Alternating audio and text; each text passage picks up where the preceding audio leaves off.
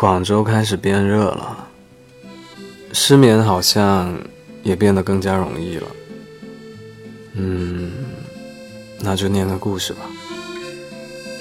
有一家薰衣草的泡汤馆，每天月亮升起的时候，它会开始营业；太阳升起的时候，它就会关门。它这里的特色就是薰衣草浴。将长得最漂亮、最新鲜的薰衣草先采摘下来，经过洗净等技术的处理之后呢，就将薰衣草的精华进行浓缩，然后飘洒于汤池内，这样会具有安定精神、减压、治疗失眠的作用。很多人都慕名而来，他们慕的不是薰衣草浴。凝神减压的名，而是传说中每个来到这里泡汤的人，回去之后事业都会节节的高升。阿明在一家外企的公司做销售，每个月上级都会下发繁重而艰巨的任务，常常压得阿明喘不过气来。朋友们劝说他要换一份工作。阿明每次都是敷衍而过。阿明他是从农村出来的，学生时期就特别的发愤图强。他发誓说，一定要到城市里去，不要活在社会的最底层。大学毕业后，阿明通过自己的努力，找到了这份工作，在一家世界五百强的公司做销售。阿明农村的家人得知这个消息之后，都特别的兴奋，然后也在村里传开了，大家都赞扬阿明。阿明他觉得特别有面子。可是呢，在这样强大的企业上班，不是一件轻松的事情。优秀的人才比比皆是，这个月，如果你没有完成任务，就会轻而易举的被他人顶替掉。阿明是个特别要面子的人，他不愿到时候村里传来传去，说的不是他多么的聪明，多么的有能力，而是变成早就说过，最后还是会回来种田的啦。那时候那么努力读书，真是浪费。所以，阿明从踏进这个城市的第一天起，就决定，就算会顶着巨大的压力。也一定要在这个城市里面撑下去。现在的这份工作是阿明很努力才争取来的，所以他不愿意轻易的放弃。他觉得自己只要坚持，就一定能够往上爬。阿明他已经连续几个星期每天都睡眠不足了。这天，他在网上无意中看到这个信息。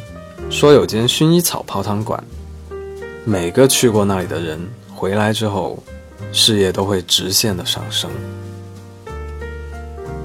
他把这个消息牢牢的记在了脑子里，决定去一探究竟。晚上，阿明来到这家传说中的泡汤馆，推开门之后，老板娘热情的相迎。这里。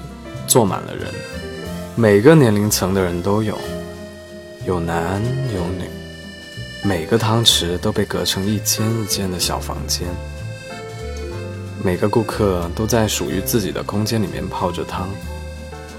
阿明他选择了薰衣草浴，温暖的热水覆满了整个汤池，优雅的薰衣草香飘散在整个房间。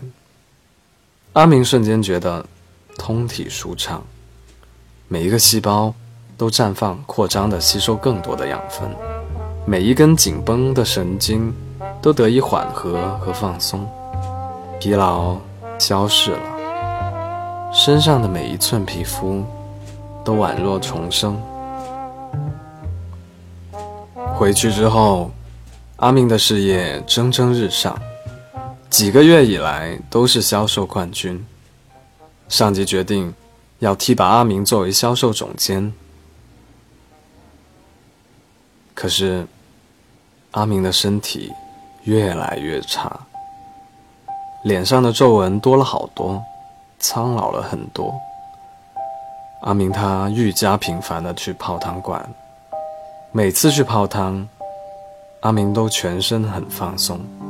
可是每次回去之后，他的身体只会越来越不如从前，如此循环反复。几个月后，阿明被发现死在了自己的家里。警察搜查阿明的遗物的时候，发现了一封信。欲望因为贪婪而苟且偷生，在阴暗处发芽滋长。想要让它开花结果，所以不断的给予不择手段的养分。没想到。最后结出的恶果，把自己毒死了。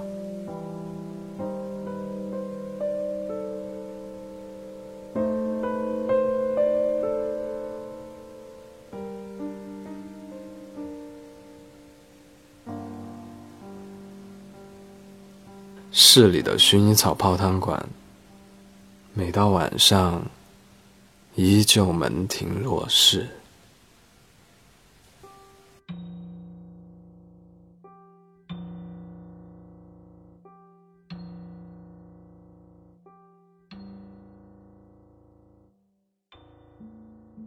我是吉祥君，下一个故事依旧在 Storybook FM，晚安。